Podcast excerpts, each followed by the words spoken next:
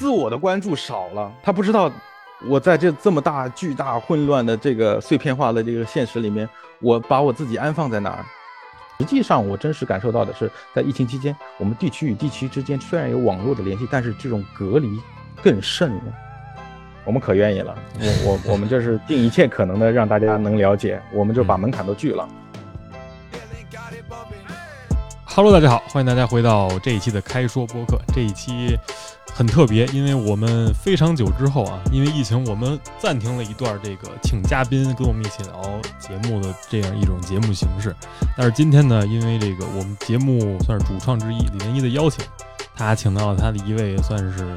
呃老师啊，也算是一位就是他非常欣赏的这么一个呃一个正在做艺术的这么一个算是同学，算是吗？啊，算是一个同学，然后这个啊，从业者，艺术从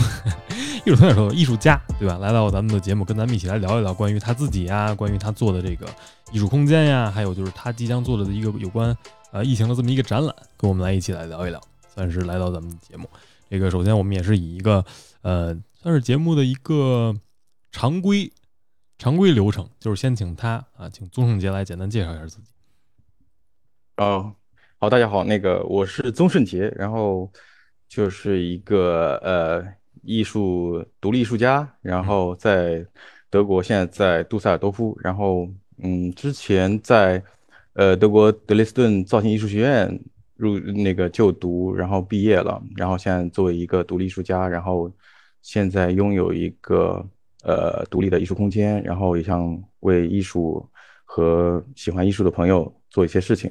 呃，就是呃，就这样，很简单。嗯嗯，呃，我一开始也是，就是因为我们其实最早也是想请一些算是在国外一起在学习，然后在学习之后有自己的一些事业在做的一些朋友们来做嘛。所以我觉得像听你介绍，你算是也算是一个，就是一开始做一个留学生呀，然后直到这个现在，终于做到说算是自己特别想做的这么一件事，相当于。对，嗯。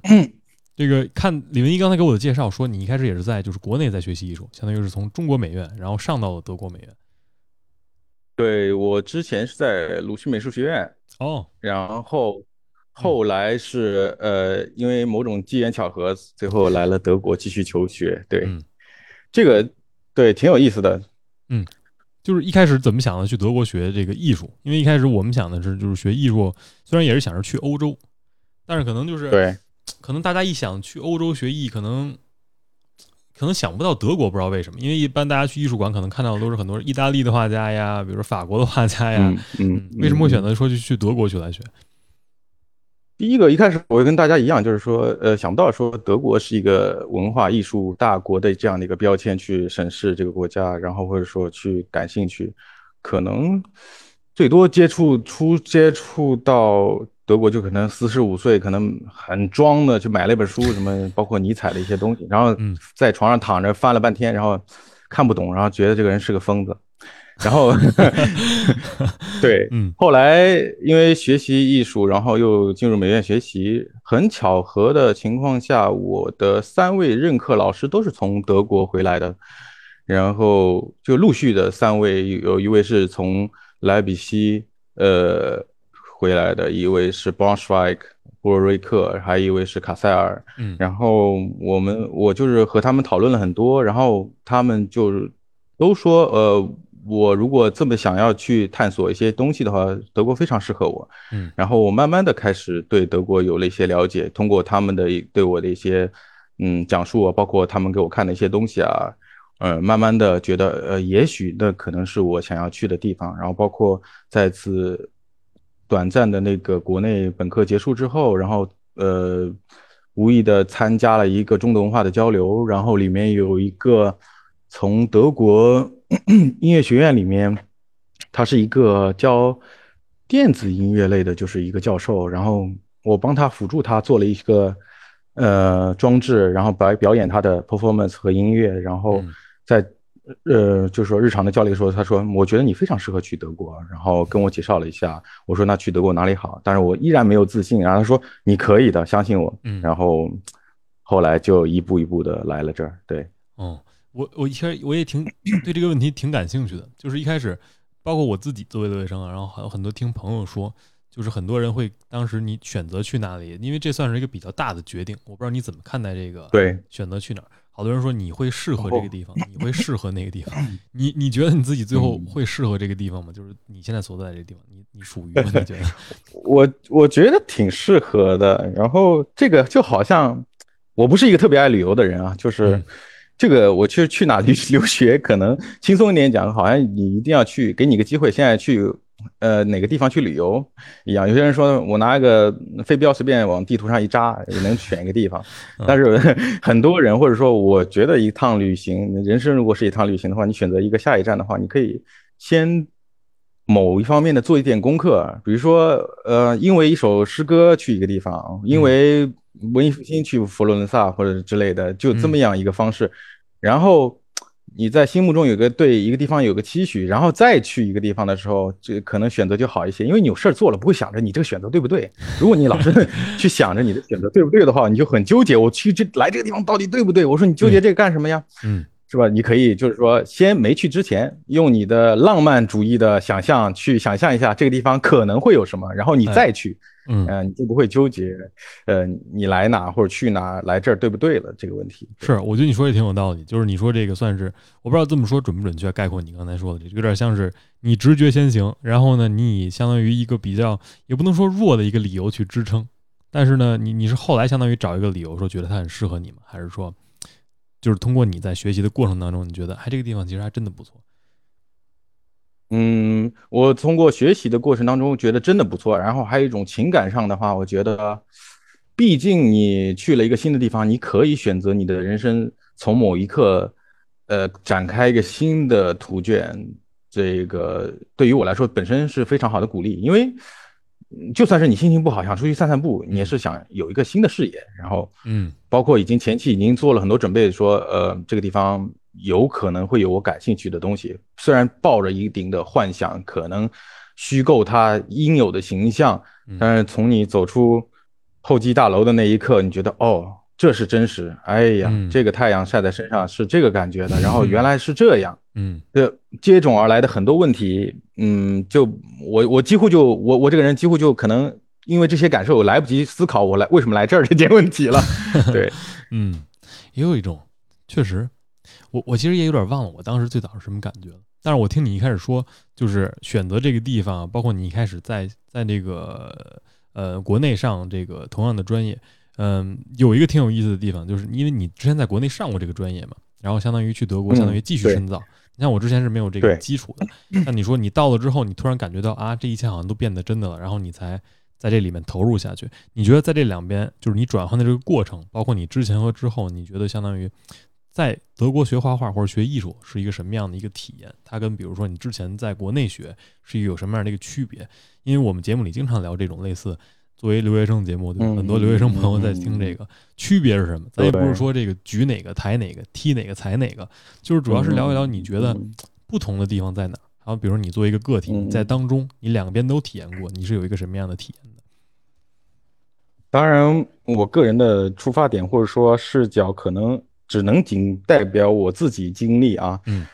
比如说我在国内学习的时候，到现在这个状态，嗯，我觉得让我反思的一点就是说，我们在国内永远在解决一个 idea 的问题，嗯，然后你懂吧？就是不只是在艺术行业，是在各行各业说。我们似乎要有一个 idea，我们拥有了一个 idea，然后又拥有了无限能量、无限的可能性，就能创造一切。嗯，这和外部空那个世界里面所谓 经济、资本、商业所有的各各种形式是一样的一个理解道理。嗯，在国内给我的感觉，当然仅从我自己个人出发，我觉得大家都在想钻破脑袋的想什么，我要创造一个新的概念，嗯，做所谓突破性的、所谓大字眼儿的那个创新。嗯，然后我个人觉得这是最大的区别，在德国就没有人说你应该创新，不创新 是你个人的事情，你应该做什么事情，就是有你个人的独独特的一个角度。嗯，国内就会挤破头的去讨论创新，包括我在学习期间，可能经常跟教授的矛盾，就是因为我的一个 idea 和他的一个 idea 的一个。就是因为矛盾，嗯，他也觉得应该，他支持我拥有新的 idea，嗯，但是老是在这件事情上面 去 idea 的话，他就你知道吗？会忽略忽略很多其他的东西。嗯对，在德国的话就不一样，德国的话就是他没有人去强行说你需要个 idea，呃，已经历史上如果说历史就是说艺术史是一个借鉴，或者说有一个清晰的目览的话，就是说目录让你去看已经发生过的很多事情，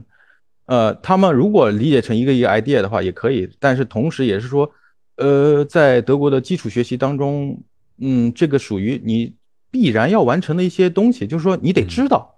啊，很尽心的去做这个，相对于我在本科期间，呃，接触的艺术史的一些课程的话，我相对比以以来，我觉得非常的好，这是我受益最多的一个部分之一。嗯，比如说我们的呃理论课的教授，大部分他是在学界内非常好的一个学者，他自己就有出版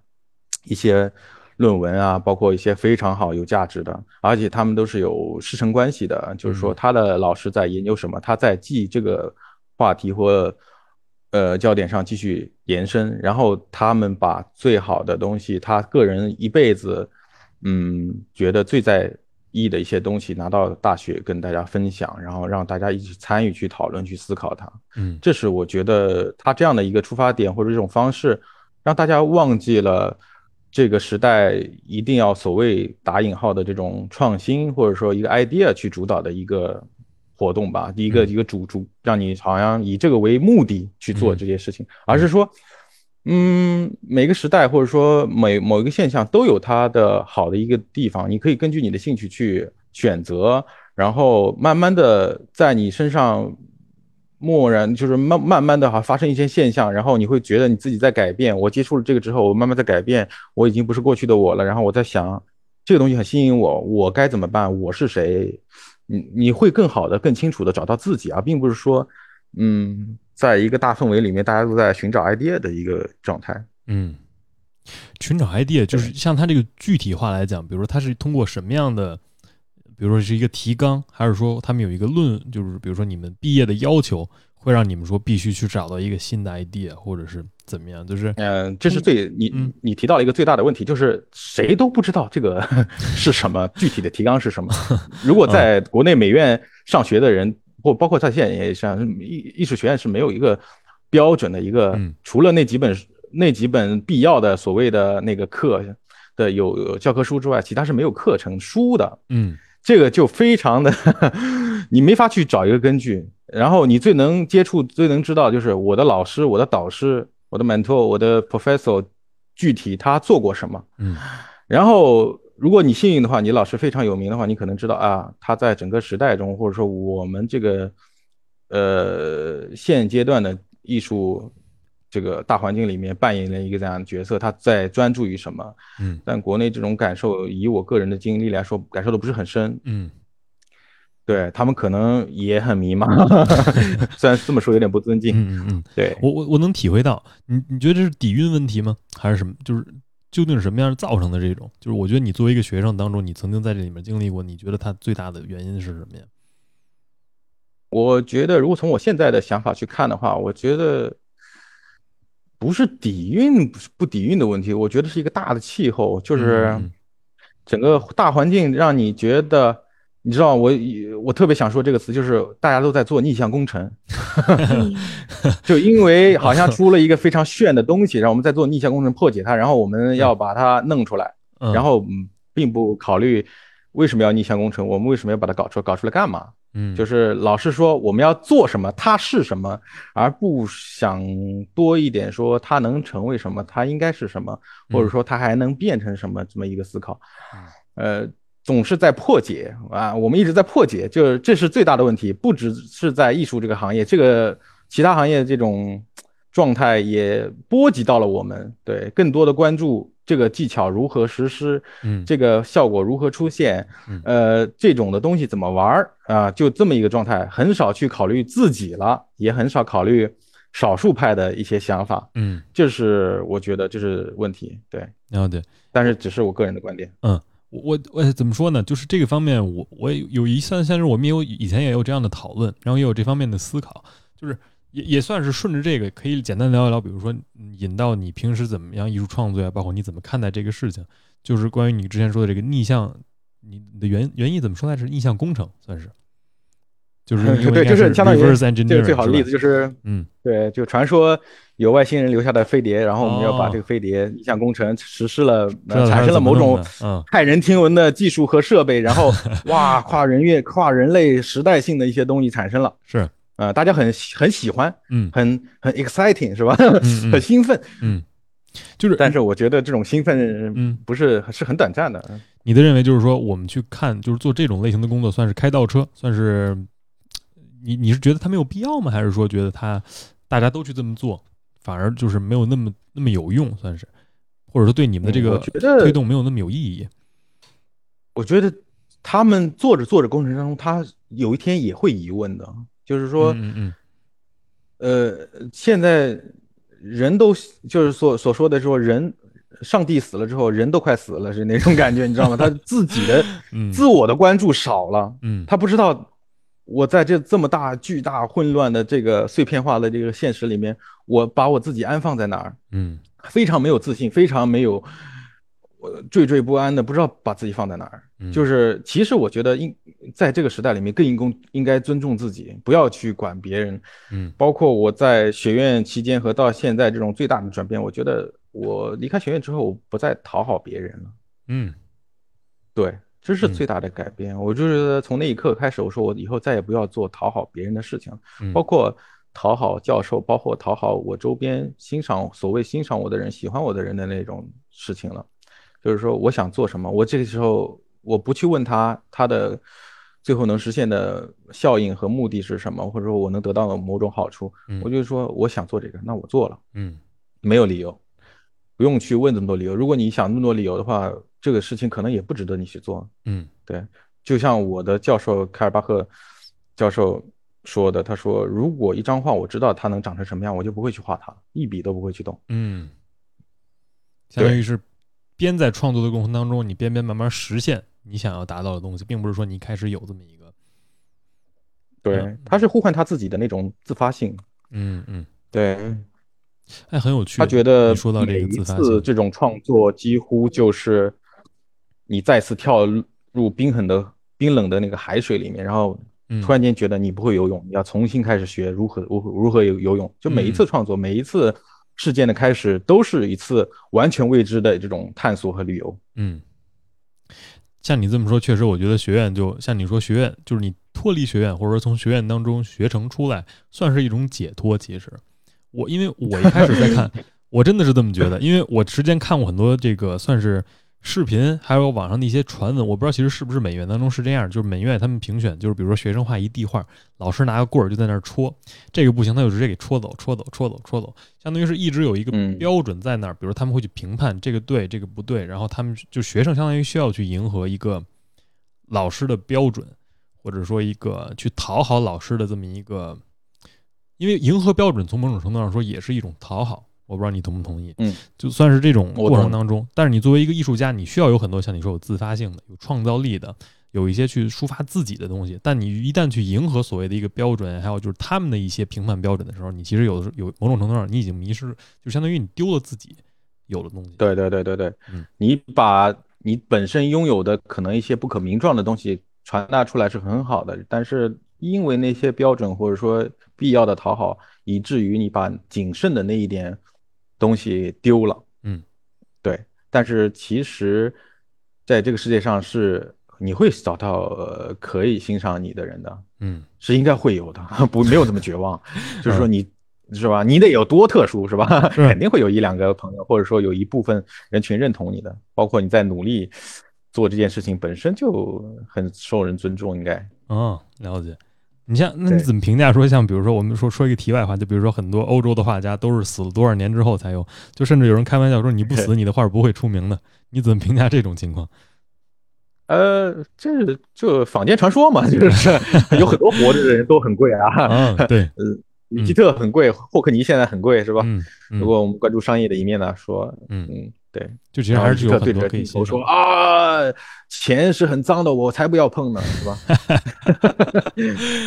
哎呀，确实，现在这么想，确实是这样的，就是很多说法也都是那样。就是那你怎么看待？就是说，比如你自己创作也是，包括你自己学成的这个过程当中，我们之前也说过，就是比如说你真正算是做艺术，艺术就是一个非常有创造性的东西，你需要抒发自己，做很多自己想做的事情。但是你怎么说，就是评价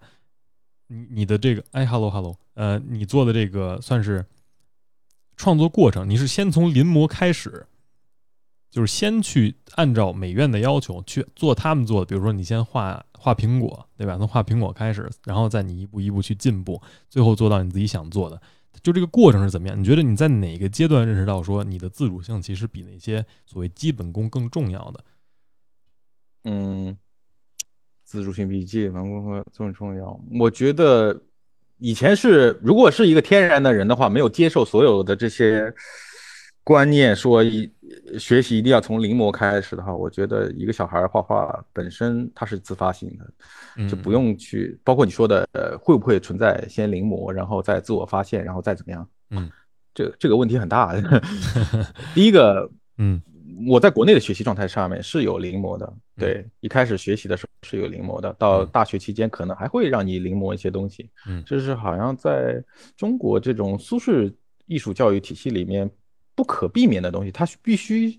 按照那种方式，必须让你的肢体产生一些东西，就是有些肢体的记忆，然后完成一些东西之后，你好像拥有这个所谓的技能之后，你好像能满天乱飞了，你就有什么跟练武功一样，武侠小说里面练武功一样，你这个外家拳练的差不多，内功修炼差不多，你就可以呃打天下了。嗯，但其实不是这样的，我觉得艺术尊尊贵或者说或者说很看重的就是你人本的一些东西。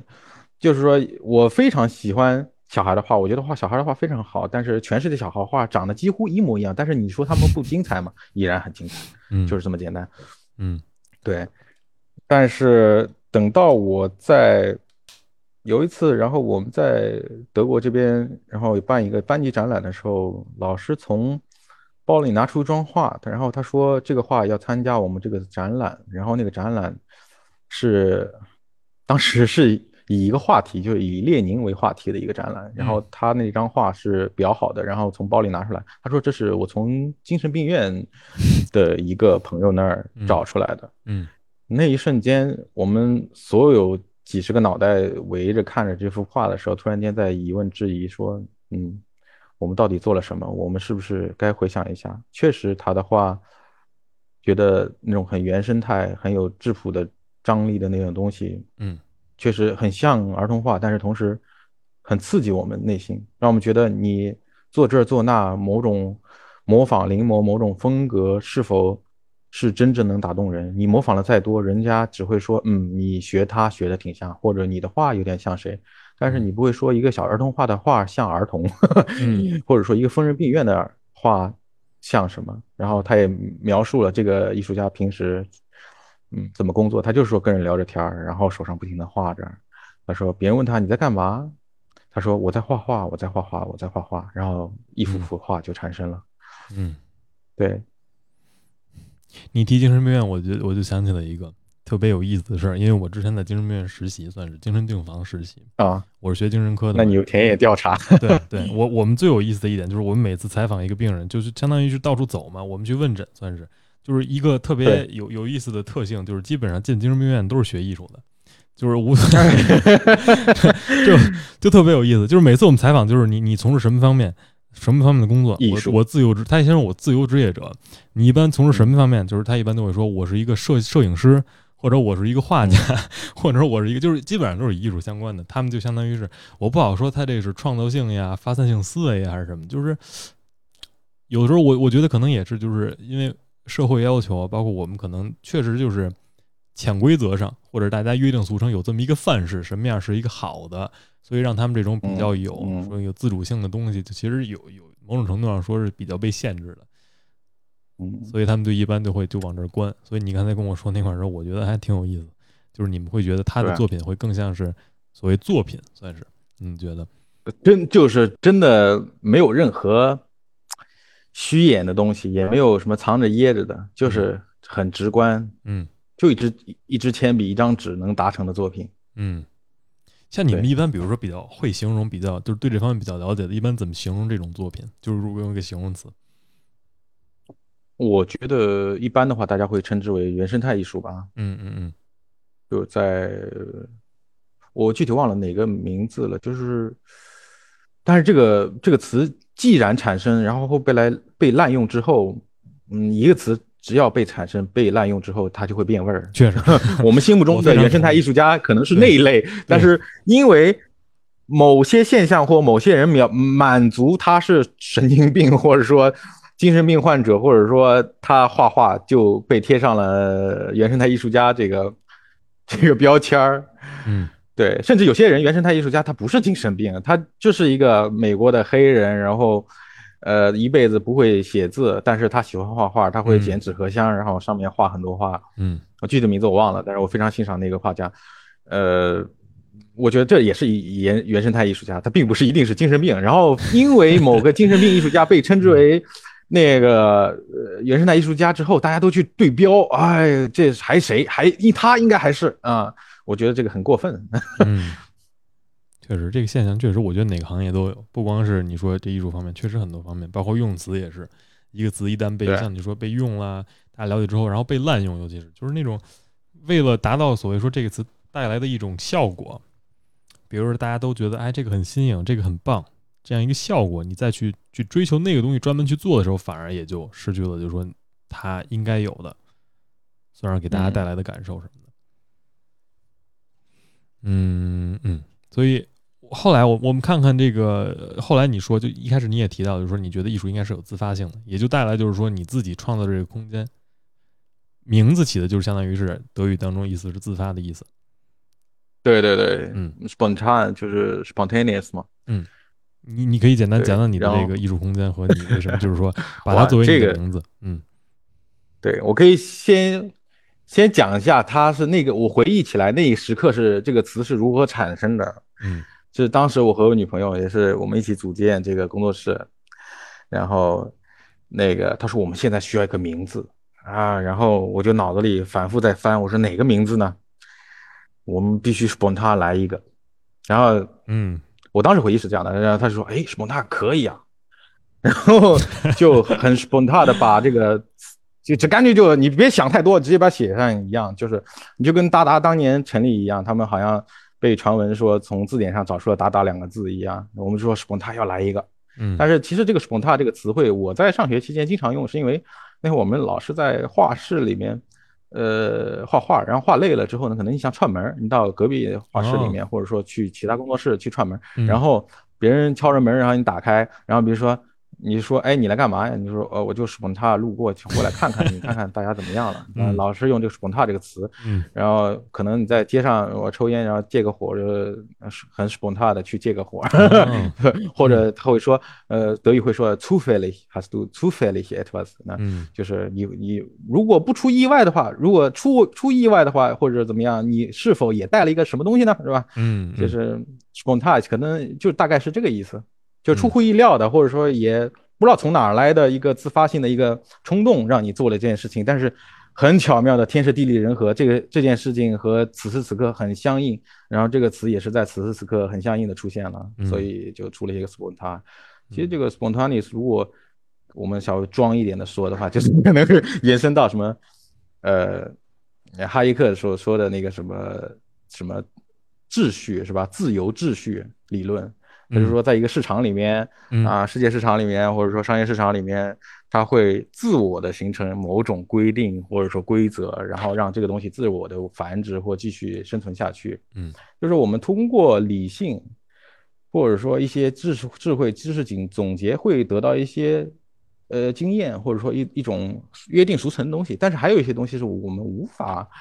呃知道的。嗯，比如说像艺术。比如说一，比如说再普通一点说，一你得到一个呃旧时期的一个农具，农具上面有一些使用痕迹，然后农具是怎么制造出来的，然后它是什么形状的，这些东西是你真的要去拿到这个实物之后，你才会想踩开的一个想象，因为这个实物带到这儿，呃放在这儿，你会第一想象，如果按照原来的这种很理性的状态，就说我就用农具嘛，就像说的。呃，农具有它被使用的意志，是吧？像叔叔本华说的，那那他他他就是好像我就应该用这个，不会想太多。但是，嗯，我们如果不去想它的功利性的一面的话，我们可以想象它为什么会被产生。我们去欣赏它的美感，包括这些所有的，嗯，岩洞上的壁画，包括艺术作品，为什么在那个时期产生？嗯，这是我觉得我们叔本他想要做的东西，就是说让人家大家都静下心来，然后去看看，呃，好像目前大家都习以为常的一个东西，我们就回去静下来反思一下，它为什么会出现，它还有什么我们平时忽略的东西。嗯嗯嗯，其实我让你这么一说，我突然又有点不理解，就是你这个词到底是什么意思？你像一开始的解释，我其实大概比较明白，就是说你是自发的，就是说它机缘巧合的，算是就出现了这么一个算是灵光一闪的这么一个想法，让你说起这么一个名字，包括你做这么一个概念，嗯包括其他。但后来你说落实到说，哎，我我一个农具它的功能是什么？我们接下来去回归它的本质，去看它到底是做什么的时候，这个我有点又又又好像又不太不太能，就不太能回得去了。我不知道你大概就是嗯嗯因为我们现在所说的，我们现在在说就是用语言去解释 sponta，用词词语去解释一个词语本身很直观，很一下子好像天然的联系，让你知道了这个词是什么意思。嗯，但是我可能会用一个事件意象或者说生活中某种感受去解释这个词，嗯这可能就是我个人创作里面也会经常会有一些，嗯，懂吧？就是有一些很奇怪的东西，我看到一样东西，我就就可能上公交车闻到一股味道，我说哎呀，这股味道就跟那个 那个死狗的味道一样，死狗味道你闻闻过吗？没有，但 是我就想说它是一个死狗的味道，尤其夏夏天下完雨的那个公交车是吧？是，嗯，对。这个我我在那个纽约地铁，我很有体会这种，你知道吧？就是纽约地铁对对对，你如果我我们如果有，对你是可以回忆起来那种感受的。嗯，你这么说我就能带了。就你刚才说这个串门啊，包括借火儿这个过程，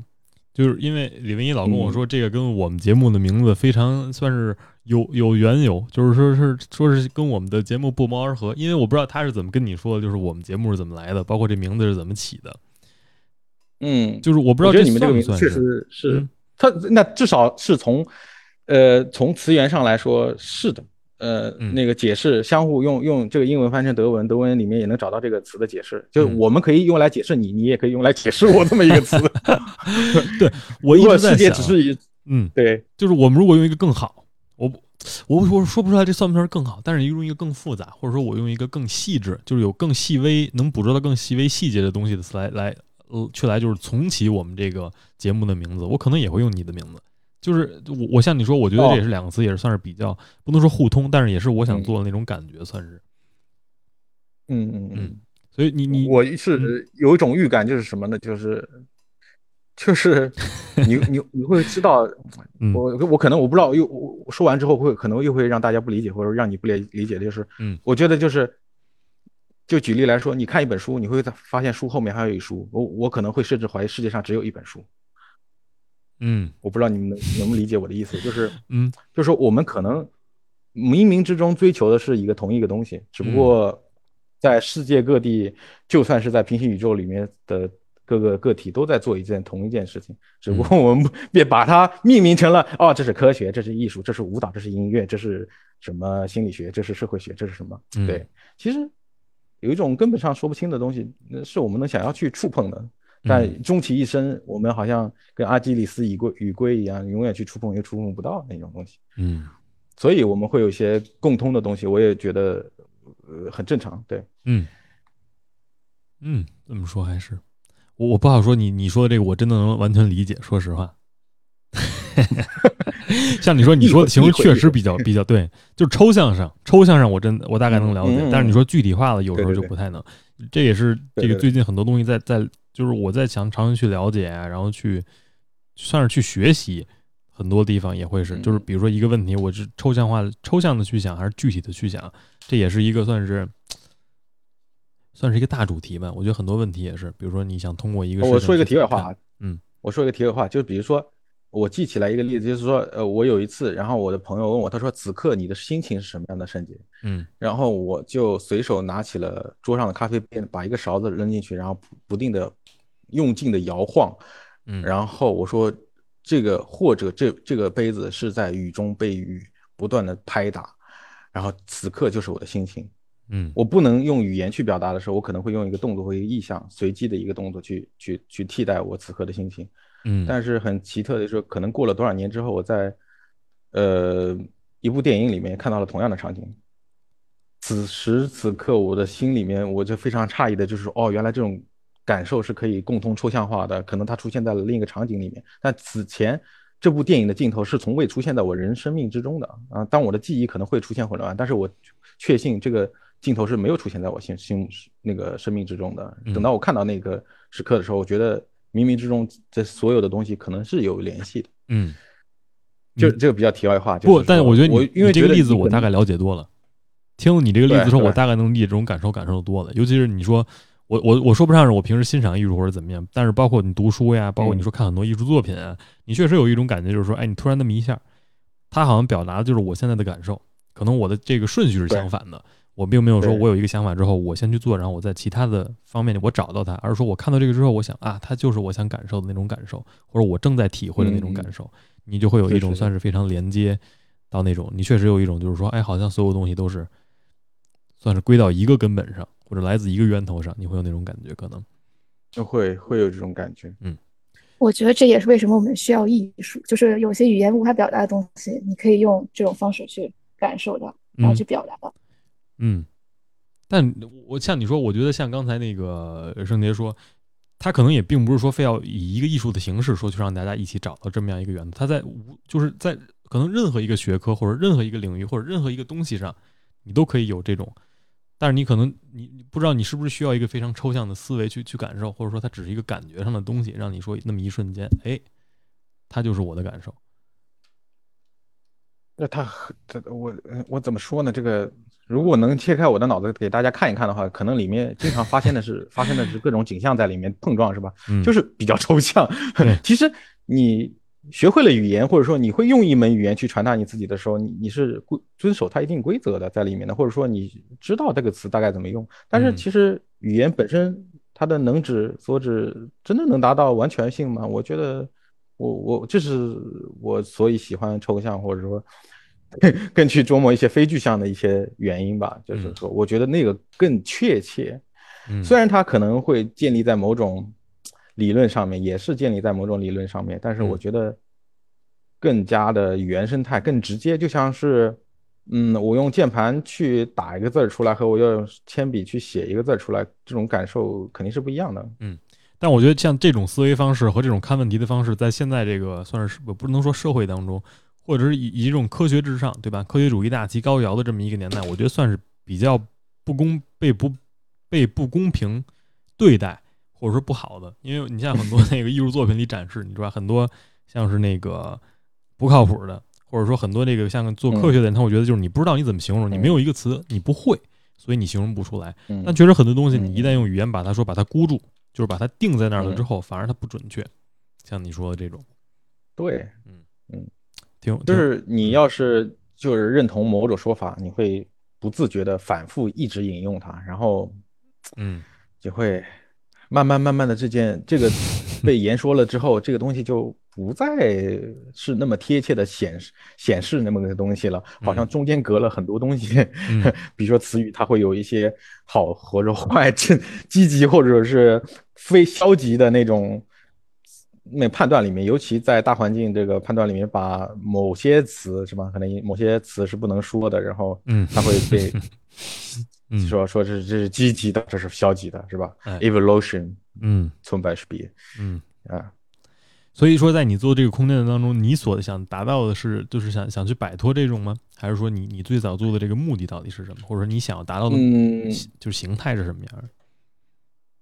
我我做这空间，我当时我就是这个，其实这个想法肯定是很长时间，在我学艺术，包括在德国继续学习的过程当中，我想让更多的呃，就是非学艺术或者说普通人或者正常的一个在社会中生生存的人当中，有更有可能性去接触艺术吧，不要被词语先导，或者说社会大环境先导，先去失去对一个事物的一个真实的感受、本能的感受、主观的感受，嗯而是被一些过度评论或呃被消费化的一些词语去引导。嗯。嗯，就是说我经常，比如说我以前在学校工作的话是，因德斯顿是一个非常有名的巴洛克城市，然后外面经常有很多游客，有时候也会有一些说中文的游客，然后我在门口经常看他们来来往往，然后他们会透过窗户看到我们里面在工作，然后我会伸过头跟他们打招呼，然后我会非常的，就是说积极的说，我说你们想不想进来看看？嗯，就说，就说这是一个艺术学院，你们想不想进来看看？我就给他们开门，让他们进来，然后跟门卫说，啊，这是我的朋友们，我想让他们进来看看学校。然后我也是尽可能，我做了很多次这样的事情，我就想让大众真实的感受一下，呃，艺术学生或者说艺术家是怎么工作的。然后这个我们学校本来是不对外开放的，但是我尽就算是在 这种规定下不对外开放或者这种呃物质条条框的这种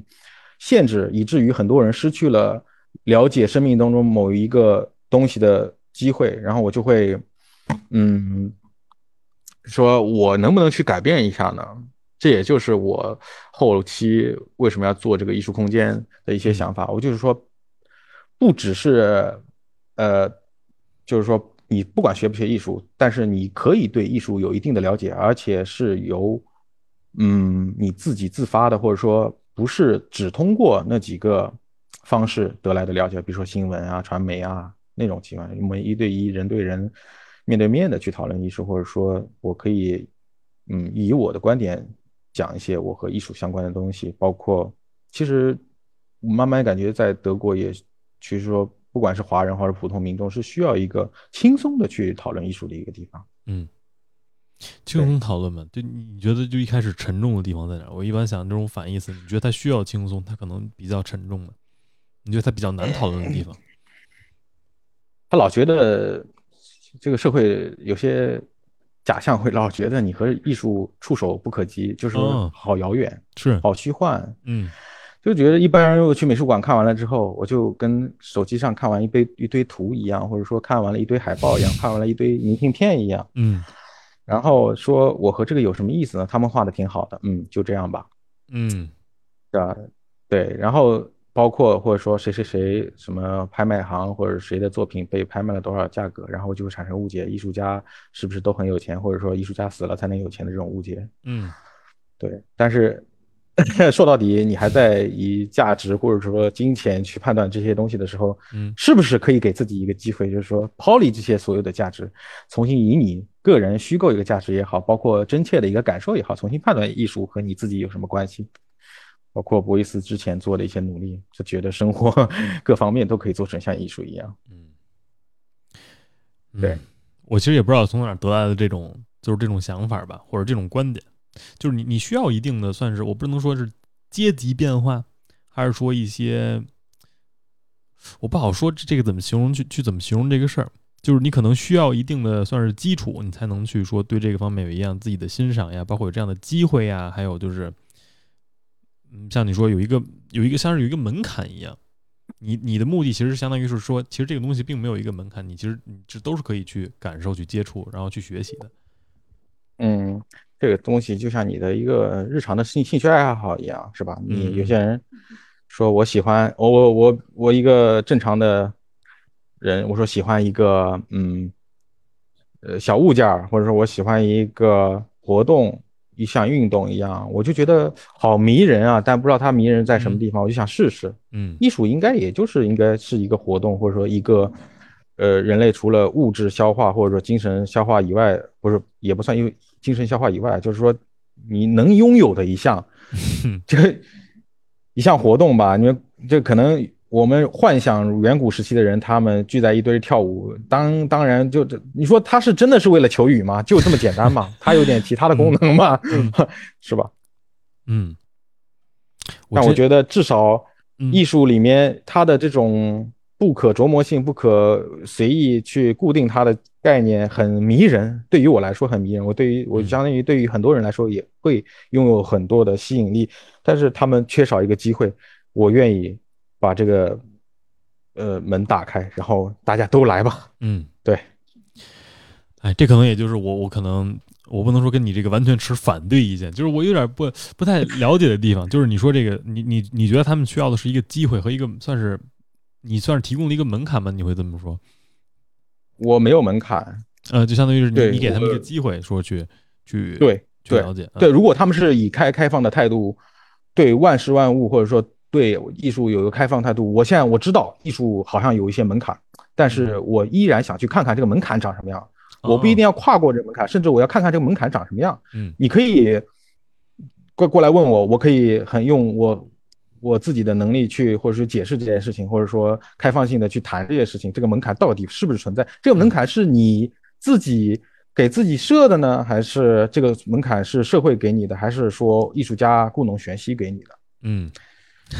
对。我我自我感觉就是给我感觉到的门槛应该是就是很多艺术家，我不能说故弄艺术家故弄玄虚，可能是后期的这些给他加一些理解和你应该去怎么审视和理解一些艺术作品的这些，算是老师们给我添加的，算是。嗯，第一个，我们、嗯。除了你在现场看看原作，真正的去在场的在时在地的去思考这些问题、艺术作品之外，我们大部分情况下是通过媒体，通过嗯嗯，你懂吗？就要通过媒介，我们才能看到这样东西。嗯尤其在现在这个这个数码越来越发达的情况下，什么元宇宙，什么很多的这种媒介情况下，嗯虚拟环境下，嗯我们都是通过这个东西。嗯一张画如果就是或者说，假如说一张画出现在你面前的时候，你会觉得它是一张画嗯，但是底下加一行字儿的时候，它变成了某种引导性的东西。嗯嗯，当然，这个地方出现了某人的主观，或者说出现了历史的主观，出现了政治正确的主观。嗯 对，了解。你你你怎么看呢？就是我们说过题外话，就是说你说现代的一些像你说这个元宇宙，包括这方面，之前我记得有一阵国内的这个很多艺术家，因为我之前我不能说接触过，但是我之前家离那边比较近，就是在宋庄那边有很多这个自己的艺术家在，就相当于抱团在那边工作呀、生活呀、住在那边啊，做很多作品。他们相当于赶了一个时髦，就把很多艺术作品做成算是 NFT 的形式，他们就相当于是烧画，然后相当于是卖。这其实这个流程我也不太了解，我不知道你怎么看待他们相当于那么做。但是你觉得这些行为和这些动态似曾相识，在历史上重演过很多次？确实，确实是这样。第一，嗯第一，对吧？他们做的行为，你就感觉，哎呦喂，这个东西真是人造的，这件事件真是人造的。为什么呢？所有的东西我们好像似曾相识，在哪见过？嗯就像是摄影术术摄影术发明之后，大家说这个绘画已死的第一次一样。嗯，那那第一次在做摄影术、在拍照片那帮人，那是他本来的身份就是画家。他说他认为绘画就是造像啊，嗯突然照那个肖像嘛，然后突然就说，哎，咱这照相机拍的比那个画的好多了。嗯呃，就就那个绘画已死了，你不要去找那些那个原来画肖像的给你画，我这拍的比比那个还好呢。其实他本身原来也是嗯画家，嗯你说本质上有什么区别？但是他硬是去推销一个概念，说我照相机拍照出来的像才是照到你的灵魂的。那嗯他非得创立了一个概念，嗯、他是怎样？就相当于你说的，看到 NFC 这个去烧化那个什么的，你觉得这个太人造了？这这个，我觉得这个东西主要是大家在这么多信息碎片化充斥的这个世界里面，嗯已经慢慢的失去了这个批判和反抗的一个动力在里面。如果现在有个人说我反对 NFC，会被大众媒体大肆的批那个那个宣扬出来吗？嗯是不是？我们去是能听到有些人在反对这个，但是很少有被宣扬出来。嗯我只能说，它不是说艺术的一个现象，应该说是一个在如今资本现象的话，它它它它它战胜了我们这种批判的那个弱小力量，你知道吗？嗯 是他们的胜利战胜了我们向往自由的这种愿景。嗯，对他们太强大了，对对，一他们把一次一切，呃，反消费的都变成了消费。嗯，尤其是尤其是像像你说这个资本变成了你导向你，就是导向你的很多批判方式的这个情况发生之后，尤其是很多我看为什么他们说这个 NFT 就是说这个价值问题，包括很多现在你说这个炒很多画家，就是我我我因为我不知道，因为我现在了解都是国内市场，比如哪个画家他值多少钱，他的一个作品就值多少钱。一般以这种方式去来评判一个画家的时候，就是谁把他的价值炒起来的。就炒这些价值，他们到底懂不懂这个艺术品？它到底就是它的价值在哪儿？它能不能用比如说多少钱去衡量，对吧？一个一个数字后面几个零能去衡量？就是这个事儿呢，我我每次就在想，就是说，那如果评它的人，或者说炒它的人，或者说就是觉得它有价值的人，他是引号算是不不不懂的，或者说他是呃他的导向是不一样的，就是以这个价值为导向去去来看的。那那你说它的这个价值有多少是就是说是真实的，或者说又有多少是你觉得他是配的？这我觉得第一个，我觉得他们嗯非常懂，我觉得他们非常非常懂，他们非常懂商业，嗯比我个人懂，所以我真的没法说 嗯 他们什么，他们比我懂得多，比大家都懂得多。嗯嗯，但你说的价值，如果是指艺术价值的话，怎么说呢？你觉得李白活到现在，他能收版权费吗？这就就这么简单一事儿，是吧？但就算有价值，价值他也不知道了。但只是，但是从精神价值来说，我们在某一刻在看到月亮的时候，可能会回想起李白，或者说我们看到向日葵的时候，呃，就算是在马克杯或者是行李包杯上看到了向日葵的时候，会想起梵高。呃，这个价值在你心里，呃，你说要变成符号化的一个呃钱的话，我觉得可以这么去衡量，但是。这也是我想说的，就是说现代社会把很多东西都异化了，这个价值也变成了异化了，嗯非得跟这个符号性的钱挂钩。嗯当然，钱是货币是符号，我们都什么 学校的时候都教教过学过是吧？嗯但是现在也有一个问题是什么？我们在这种比特币啊，包括这种虚拟货币支付啊实现的情况下，或者说元宇宙的情况下，把货符号直接转化为价值更方便了，你懂吧？嗯所以这个数字艺术和数字资产，他说那中间那个环节是不是咱就不用物质化了，直接就虚拟换虚拟吧？嗯，我个人理解就是这样的。嗯它更很方很方便。然后他又说到了一个新兴事物的，呃，就是说它的优势、吸引人的地方。你说所有的新兴事物都比旧的事物好吗？不，它只是换了一一一个皮，说我们现在都玩这个了，你再不玩你落伍了，嗯，就这么回事儿。我就是我就有时候觉得是是，就是我自己个人感受，就是我觉得有时候玩这些新的东西的时候，很多它应该有的，或者说它创造那些本质上的感受就不一样了。就比如说像你说它把它线上化了、数码化了，然后其实它有的时候放网站上的照片，可能比博物馆看的那个清晰度其实差不多，但是你你能创造的感受是不是一样的？这我觉得是有时候我嗯我我想要去了解的，就是我之前就是之前也跟在群里他们说，我之前去那个去看一个美术馆，这个丹佛丹佛艺术馆，它里面有很多这个作品，我看起来觉得特别有意思。它是写实派的，有很多作品，它可能比那些旧西部的照片，它要描绘的它没有那么清楚，它不如照片那么真实（引号真实）。但是就是你在看的时候，尤其你现场看的时候，和你看当时的照片，或者和你在网站上看那些照片，在我看来是有很大的区别的。区别非常大，这就是为什么原作要存在的嗯重要理由之一吧。我觉得嗯，第一个，你去欧洲的各个美术馆，我不知道在美国如何，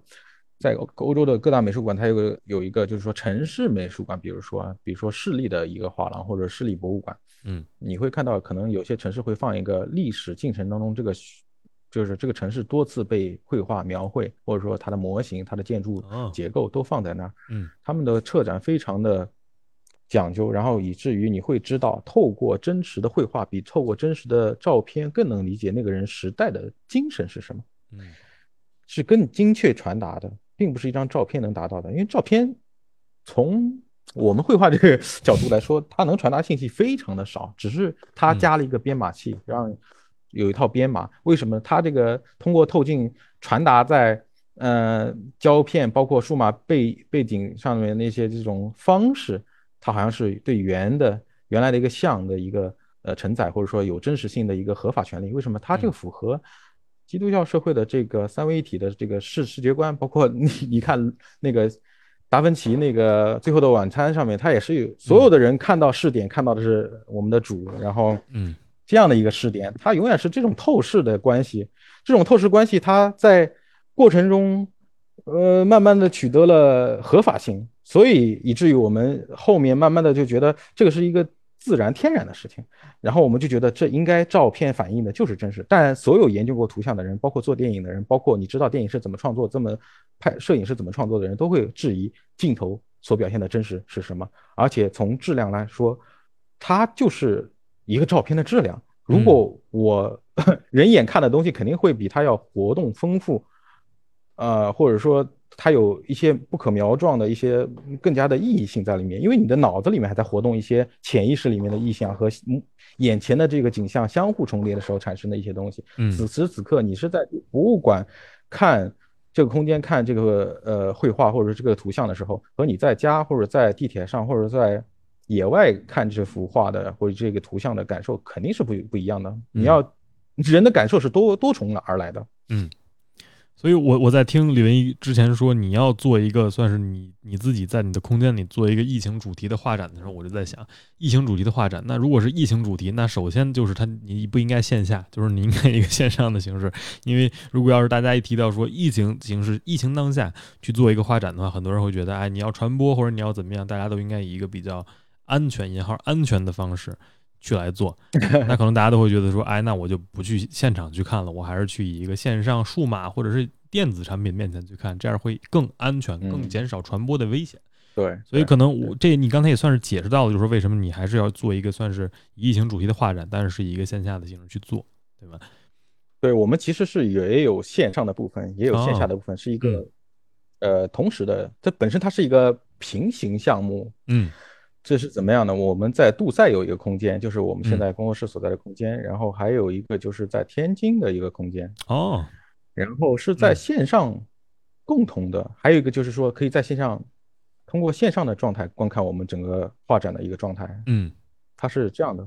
那可以，那为什么非常非常合适我去看？那我到时候啊，对对对对，其实是非常适合大家去看的。嗯，对，然后为什么会说？说是疫，你说是以疫情为主题的一个，这个主那个展览的主要的名字叫做“我们不是孤岛”。嗯嗯嗯，这其实我们其实是在疫情期间的一个展览，但是我们其实不只是讨论疫情，其实是疫情延伸出来的各个部分，包括我们为什么要用这个呃线上的方式，因为在我们这个主创团队这个。在疫情期间琢磨这个事情的时候，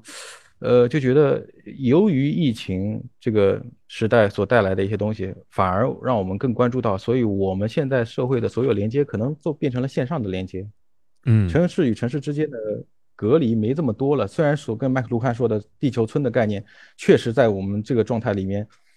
感受到了，好像他说的是地球，就是地球村的概念是。地区与地区地更近了，但是实际上我真实感受到的是，在疫情期间，我们地区与地区之间虽然有网络的联系，但是这种隔离更甚了。嗯，这是我真实的感受。嗯，就是说，就相当于我在一个城市和另一个城市，我们共同经历的这个疫情的情况下，我们之间因为只有网上的这种联系，而线上的这种联系而变得有一种说不清摸摸不到的一种隔阂在里面，有一种隔膜在里面。嗯，对。这也是我们为什么要在呃展览中运用到线上，就是希望这一种呃另一个虚拟空间的维度的那种创作介入到我们这种线上或者线下单纯线上或线下的这种展览的东西，就混合在一起，让去自主的选择视角，你可以选择在线上看，也可以在选选择在线下看，但是整个事件，包括我们做这个展览的整个事件是值得立体去。嗯，感受的，嗯，对，这个我是一开始没有了解到，因为一开始在这个他们一开始，因为一开始跟我说的时候，我一直以为是一个线下的，就是比如说做一个小的艺术展呀，或者是就是一个线下大家去看，因因为我们要保密嘛，我们要保密，一个演出或者说一个展览没开始之前，我们希望做一个保密嘛，对对对，理解理解，还是希望给大家说，哇，一看哦，原来是这么回事，我觉得还是很有印象。我现在只也只是。只说了一部分，我不能全部说，是吧？是，要要为那个主创要留一些，或者说作者留一些想象，可以观更加重要的是给观众留一些想象的空间。我觉得没准观众会带来一个全新的视点，说我从你们这个时间里看到了其他，甚至是我们主创团队完全没有看到的一个点。嗯，其实我过去的展览里面也是经常有得到很积极的反馈，让我信心百倍的说，哇，下半年有事儿干了。嗯，对。理解理解，就具体样，就我可能这么说也有点像让你们剧透一样，就就展现形式是什么样，我比较好奇。就像你说，比如说这算是多地跨时区，有线上有线下，它是怎么样的一个形式说去展现？就是比如说你们是分主会场、副副副展场还是怎么样？怎么样？什么？其实没有，我们不想心里设定什么主会场和副会场，就像现在这个世界一样，我们我们现在在在做的就是跨越时区的这种。线上所所谓达成了我们这种共识性去对谈，嗯，但是这种形式成为日常交流的这种模式之外，呃，我们去回想一下这呃这个电脑屏幕背后或者说这套系统背后的这种虚拟空间有什么意义？嗯，是吧？还有就是，呃，如果你不能在现场看，你就可以到线上看，好像是一个非常 嗯直观的选择，没有其他选择似的。但是如果你线上也看了，线下也看了，可能可能会激起一些思考，线上和线上到底有什么，就有什么对比上有什么区别啊，包括什么？嗯。我我的想法就是，我为什么想问这个问题？就是你说在天津也有办，因为我当时想，我哎，这离天津挺挺近的，我可以去线下去天津看一看是什么样子。对对对对。我想的就是，比如我作为一个观众，比如说像你们可能展出的作品或者怎么样，可能像你们说在在杜塞那边做，比如我在天津看的话，会是一个什么样的展现形式？我能看到，就是我我的体验会是什么样子的？大概啊，这个就是这个体验非常的 和我们工作室的状态和我和我个人想做的事情非常。呃，契合就是因为它是一个空间，是一个，呃，我可以透露吗？哎，可以透露，那个就是 就是对我问一下我们其他的人，所以能不能透露？它是一个在临街的一个老的一个那个筒子，或者是说一个居民楼的一个空间，它是对外的一个窗户，在街道边的一个窗户，就是说路人普通人的一个这样概念，是通过一个窗户的形式能看到我们这个展览的。嗯。就是说，我们把艺术就放在街边了，您多费一眼就能看着。然后呢，非常有意思的就是他们的窗户啊、形制啊，非常像一个电视屏幕，嗯，可以看到屋内的景象，但是人又不能直接进入那个空间，对它只能通过窗户看。嗯，你可以理解成是一个嗯展柜类型的，但是它其实你真实看到那个地地方的话，你会觉得它不是展柜，它是一个非常有意思的空间，包括它有一定的历史，它的建筑呃是那种有时代性的、有对镜像性的一个空间。我 关键词已经透露很多了，这个 然后非常值得去重新关注这个东西是什么？对，嗯。那我现在已经有点期待了，说实话，到时候可以这个让刘毅把地址发给我，到时候可以去。行行，那我就我我我我我这话就说到位了。可以，对，因为因为其实我们从一开始到现在也一直没有说，因为很多人说你作为一个画家、艺术家，你要分自己很多的流派，你要对你感兴趣的东西再去看。但是我我嗯，在不了解这个信息的情况下，因为我我虽然看到过这个作品，但是很多可能听。节目的人没有看到过你的作品，不太了解。比如说，你会看到的大概是什么样的一个东西？但是我们光听，比如说像你这样的概念，因为像你说，它是一个做的一个相当于是没有门槛，或者说它只是一个街街头街边的，就是你只需要去那么一看就能看到的那样一个视角的东西，你反而会觉得说，哎，我比较好奇。反正因为你看的成本不高。你不需要说你要进去之后四五个小时放在里面去转那么一圈，虽然你在那站四五个小时也没有什么问题，是吧？但是它并不是一个说像你说需要一个，在我看来说需要一个门槛，你会这么说吗？就是说，嗯，去来看这个，我觉得没必就没有门槛，就是周围它本身在居民区附近，它周围的人可以说我早上去带俩鸡蛋去买套煎饼的时候顺便看一眼，那吃完早餐或者说中午又路过这个地方，我再看一眼，嗯，然后。再看一眼，就是因为他这条路得天天经过，当然也不乏有些人说好奇，因为宣传做到位了，很多人说我去看一眼。但是我们建议就是说，普通居民一样，日常路过，好像这个地方花坛里面开了一朵花，挺好看的。然后我今天看看它长什么样，明天看看长什么样，其实是有变化的。我觉得是可以期待反复看一个东西，反复看呢，在不同时间呢是会有不同的感觉的。哎，是对，嗯，是这样。对，而且如果你。因为看到这个东西感兴趣了，更想深度了解的话，扫个码啊，看看里面还有什么意思，这个到底是什么？哎，对大众很平易近人，就是我们连门槛都直接给你弄没了啊，直接透过窗户就能看了，不用买票。嗯，非常合适。这么说的我就明白了，我觉得特别合适，因为我觉得确实这种机会也特别好。嗯，这。对，一般平时这种情况，在国外看来可能算是行为艺术，在大街上就那么摆个东西，然后你那边看，或者就一个人就在那就直接做。但你们相当于做成算是一个展台的形式，算是更多是街头展台。这个空间我们就是利用了建筑空间本身。哦，了解，对，了解。哎呦，说实话，我现在已经，你们大概什么时候开始？它的历史独特性，包括在这个社会存在的独特性，然后嗯叠叠加上或者说结合上我们的艺术。对，它是一个不只是我们作品本身，也是整个立体的一个东西。你们是带着想法去找的这么个地方吗？还是说出去？哦，这个非常又是机缘巧合的事情啊 啊！这个也不方便透露吗？你们啊和嗯哦不不不，我们一开始就是嗯非常机缘巧合的呃一个情况下，然后我们的这个主创人员也好，这个他认识一个朋友在天津有这样的一个空间，嗯然后我一看他们想要做的事儿，机缘巧合的跟我们一拍而合。他们非嗯寻找了半天，想要寻找的合作伙伴就是我们，我们想要找的合合作伙伴也是他们，就这么机缘巧合。然后一看那空间，哎呀，爱死我了。然后我说这得好好弄。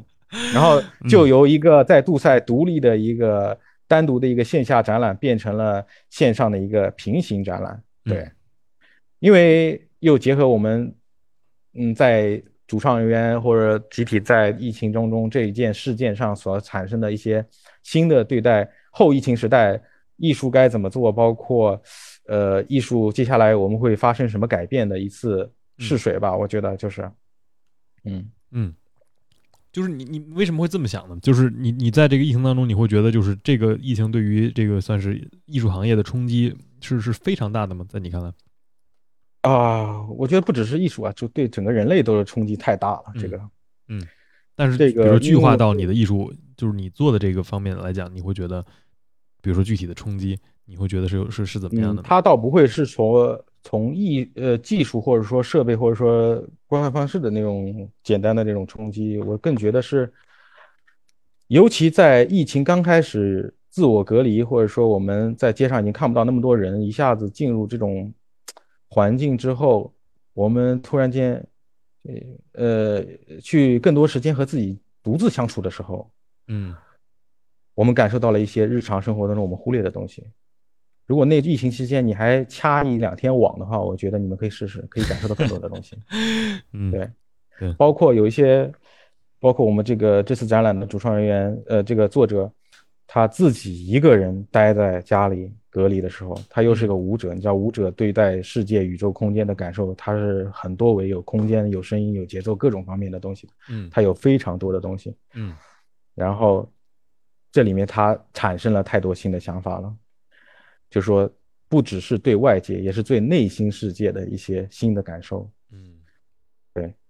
所以这件呃，他的作品是其实在疫情期间开始刚开始一直延续到现在继续在做的，它是一个活的项目。嗯对，哦，相当于是，那肯定不是现场表演了，相当于相当于是一个，相当于一种多媒体这个式的，这个算是，嗯，呃，都有，全有都有嗯，全有，全有。对嗯对对，这个嗯不要怕视，不要怕我们的那个视角混乱，而反而说世界已经这么 chaotic 或者这么 chaos 了，你们可以在 chaos 里面找到一种自发的秩序，嗯看看能不能从我们这个展览里面得到。对，嗯像比如说我们现在，我觉得我们我们聊了这么久了，你可以简单的说说，就是说我们怎么样去看，或者说地址呀、时间呀，或者通过什么样的方式能去 follow 到这个，或者说没有办法，比如说去杜塞或者去天津看的，怎么样说去通过线上的方式去支持，或者说看到这样一个东西。这个我们是如果没不能到天津，也不能到杜塞的情况下呢，我们就可以在线上通过 Zoom 观看我们的、哦呃，Zoom 这个线上的表演，然后是在八月二十号嗯，八月下午两点。嗯，这个是国内时间对，八月二十号下午两点。呃，这是这是这边的时间，嗯，然后相当于是在中国的话再加六个小晚时应该是八点十八点，啊，晚上八点八点，嗯，啊，晚上六点，十八点，啊十八，晚上六点点，，嗯，晚上六点，哎，还是八点？应该是八点是吧？对啊，我们这八点的话，那边应该是两点的话，那边应该是八点对吧？对加六嘛。嗯，到时候可以看看转一对。篇你们的公众号，到时候可以在那个叫什么哎日期上非常感谢帖上对吧？就是是德国时间和中国时间，不然到时候他们记混了，一看，哎，怎么什么都没有啊？对对对，嗯。呃，对，具体信息的话，我们还是会在公众号里面呃完全放出来的，然后包括杜塞的展览地点、展览时间，然后在天津的那个地地方的地点和时间。嗯天津这个地点和时间可能要还要比我们杜塞要稍微还长一点，它是哦一个你知道，在中国的时间和在德国的时间会不一样，就像嗯疫情中一样，嗯，很多规则包括一些定义是不一样的，所以我们还做了一个差异化。哎，这个很有趣，就是你根据它其实现实当中的情况 不所以一样也会有，我们的展览细嚼的话，可以细嚼到很多我们展览里面画的一些小心思。嗯对，但是你如果要是不能说两个地方都体验的话，你其实也只能体验到一方的，让人更想去，就是说相当于做一个全，就是直接一个跨跨时区的旅游。我那边也看，这边也看，所以能更多的就是说体验。不知道你们后面公众号会不会出一个这这种类似于对比分析啊，或者说。你们会自己去？当然，后期会跟上这个对比分析。如果大家这么有兴趣的话，我们原来也打算会具体去讨论这个事情，而且这个是属于我们整个展览序列当中的第一集，相当于，嗯，后续还会跟上两到三，或者目前是定到第三个展览，然后后期还会有跟进，嗯，包括我们两个空间，呃，相互交叉的艺术家会介入，嗯嗯，包括，嗯，我们在。杜塞这个现场的这个 finissage 这个结束的时候，就会邀请一个音乐的艺术家进来介入，嗯，这次展览，对，然后他是一个呃意大利人 Marco，对，嗯，是非常好的一个音乐作者，然后他也会以他的音乐行为的形式，然后参与我们这次，嗯，非常值得期待，对，因为我们也会尽量的把更多的消息传到线上，对，嗯。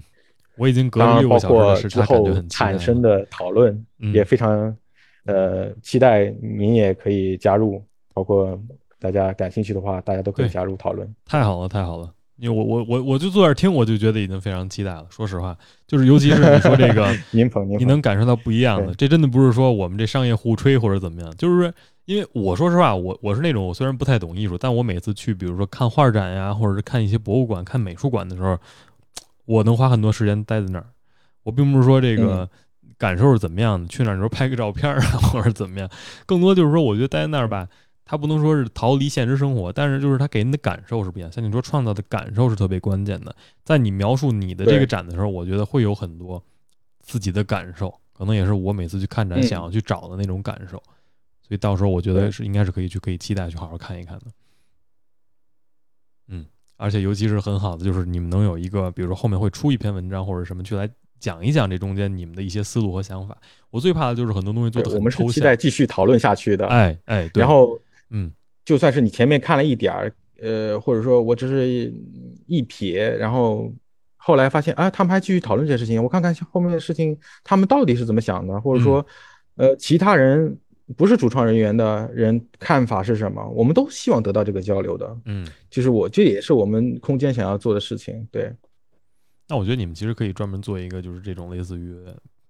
算是讨论类吗，还是什么类的？这样可以有多多方的一些，比如说看法呀、想法一些。因为很多